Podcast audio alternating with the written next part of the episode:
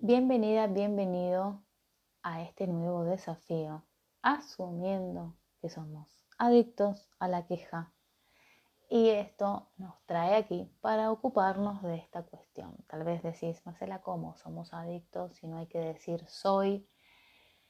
Si no estamos, porque el estado se puede cambiar y el ser, eh, no sé, la única manera de dejar de ser es muriéndonos. Que en verdad hasta por ahí no más, porque se puede morir el cuerpo, pero el ser no. Pero bueno, eso es tema para otro momento. Tal vez escuchas un ruido que es eh, evidentemente para mí, eh, si el universo manda cosas, me está mandando ese ruido, porque en algún momento me quejaba yo, entonces me reí recién porque empecé a grabar y apareció el ruido y dije, wow, esto es para mí. Porque al lado del edificio, no, dos edificios al lado del mío, eh, lo están construyendo. Y dije, pero hoy es sábado. Bueno, la cuestión es que hay ruido. No sé si este edificio de este de un lado o del otro, pero la cuestión que hay ruido. Y antes esas cosas me condicionaban para grabar. Esas dos cosas, eh, perdón, esa cosa y además el perro de alguien, que no sé si es de mi edificio, del edificio al lado, que en el pulmón se escucha. No te das una idea de las vueltas que he dado para grabar los episodios de las temporadas anteriores, porque me condicionaba ese ruido. Si estaba ese ruido, yo no grababa y esperaba y decía, bueno, ya van a dejar de estar. Eh, y no grababa. Y la cuestión es que ahora me reía y dije, bueno, quieren hacer ruido, hagan ruido, esta vez no me va a detener. No sé si se llega a escuchar, pero te lo quería contar para que sepas y ya blanquear que si pensás que yo no me quejo, por supuesto que sí. Es cierto que ya tengo incorporada un montón de, de conciencia, de, estrategias y de herramientas en donde hay un montón de cosas que antes me quejaba, que ahora no me quejo, y por eso me es muy fácil todo el tiempo reconocer las quejas. Así que lo primero que te quiero contar es que eh, lo importante de, esta cuestión de, la queja es que podamos reconocer de que nos estamos quejando. Y hay un montón de cosas que, no lo reconocemos, es decir, no lo hacemos a propósito y no nos damos cuenta. Y una de estas, eh, en el ejemplo que se me ocurre, por eso me reía yo sola como una loca, cuando preparo las cosas para empezar a, grabar y empieza a sonar este ruido. Y dije, wow, me di cuenta de todas las veces que me he quejado, pero también de cómo eso me frenó y que en aquel momento decidí no grabar eh, y esperaba para que no se escuchara el ruido. Hoy elijo que nada me frena y nada me detiene y si hay ruido grabo igual. Entonces, ¿qué tal que nos empezamos a hacer cargo de las cosas que nos frenan. Y tal vez estás diciendo como Marcela, no íbamos a hablar de las quejas. Sí, sí, sí. ¿Qué tal que empezamos a tomar conciencia que nuestras quejas nos frenan? No es algo que hacemos a propósito, no es algo que nos damos cuenta y esta es la cuestión de este desafío. Empezar a poner conciencia en donde hay queja. Entonces, no es la idea que, que nos juzguemos eh, entre todos los que estamos haciendo este desafío en las historias de mi Instagram, eh, que es arroba todo está en la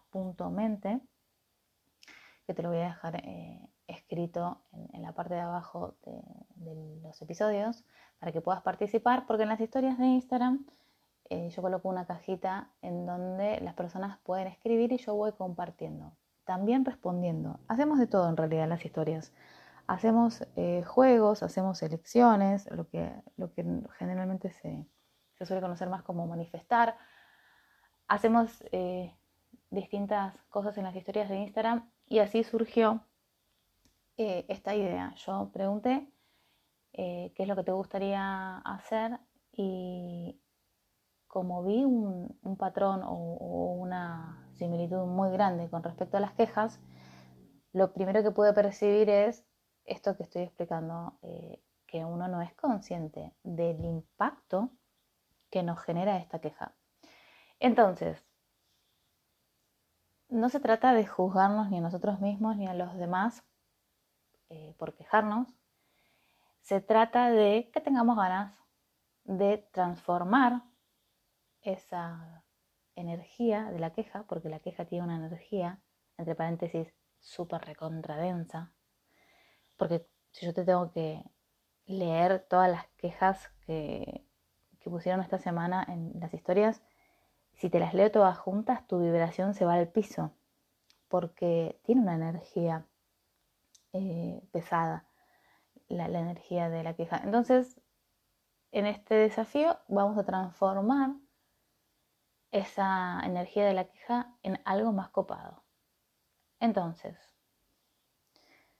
lo primero que te quiero em, proponer y también aclarar es, va a estar bueno que te propongas prestar atención en, mirar hacia afuera, ojo, no para dejar de mirarte, sino para darte cuenta de si cuando escuchas que alguien se queja, eh, si te molesta o no.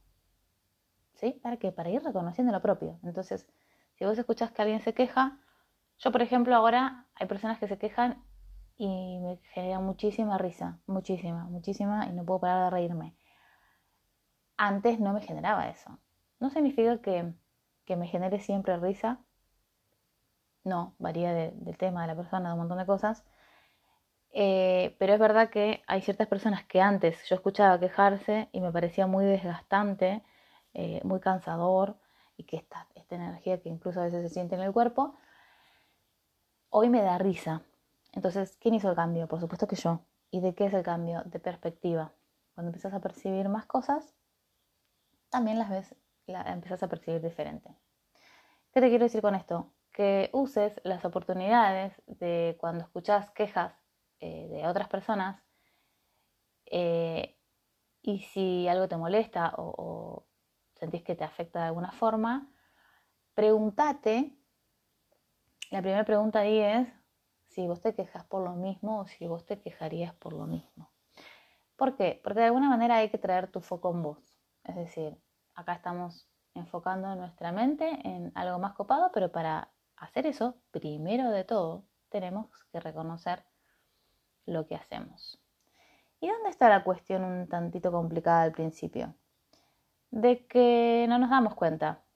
No nos damos cuenta y por eso la primera pregunta que vamos a usar para jugar hoy, en realidad no solamente hoy, en lo posible todos los días, que te tomes, aunque sea un minuto por día, para hacerte la pregunta, ¿de qué me estoy quejando que no me doy cuenta que me estoy quejando? no es una pregunta para que te la respondas. ¿Por qué? Cuando te invito a hacerte preguntas y a jugar a hacerte preguntas, nunca, nunca, nunca es para responderlas, porque no, no son preguntas para vos, son preguntas para tu inconsciente.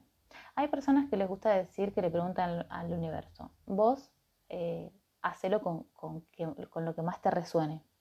Yo siempre digo, eh, que me parece curioso, y no lo estoy diciendo como un juicio, ¿eh? lo digo desde mi punto de vista, nada más, que me parece curioso cuando las personas dicen, vos hacer una pregunta al universo que el universo te responde, yo lo que digo es, la información ya está ahí, la cuestión es si uno la percibe o no, porque lo que se requiere es que mi inconsciente me deje, me permita ver esa información, es decir, no es que el universo te lo trae y te lo pone adelante, en realidad ya estaba ahí.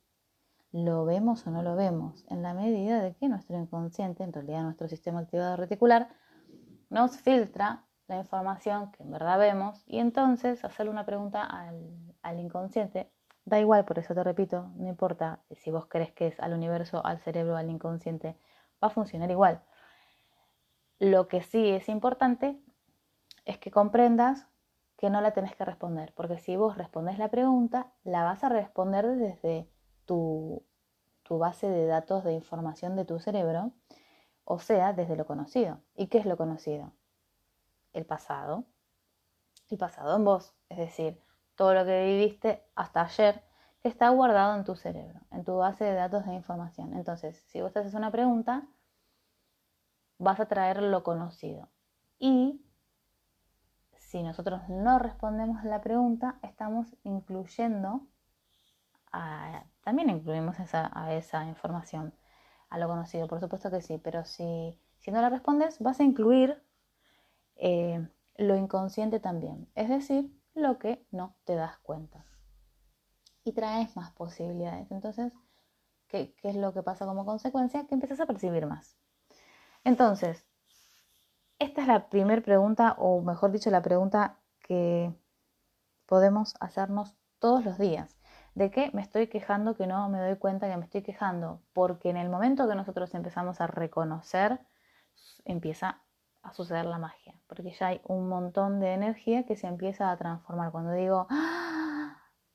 me estoy dando cuenta que me estoy quejando de esto que no me daba cuenta.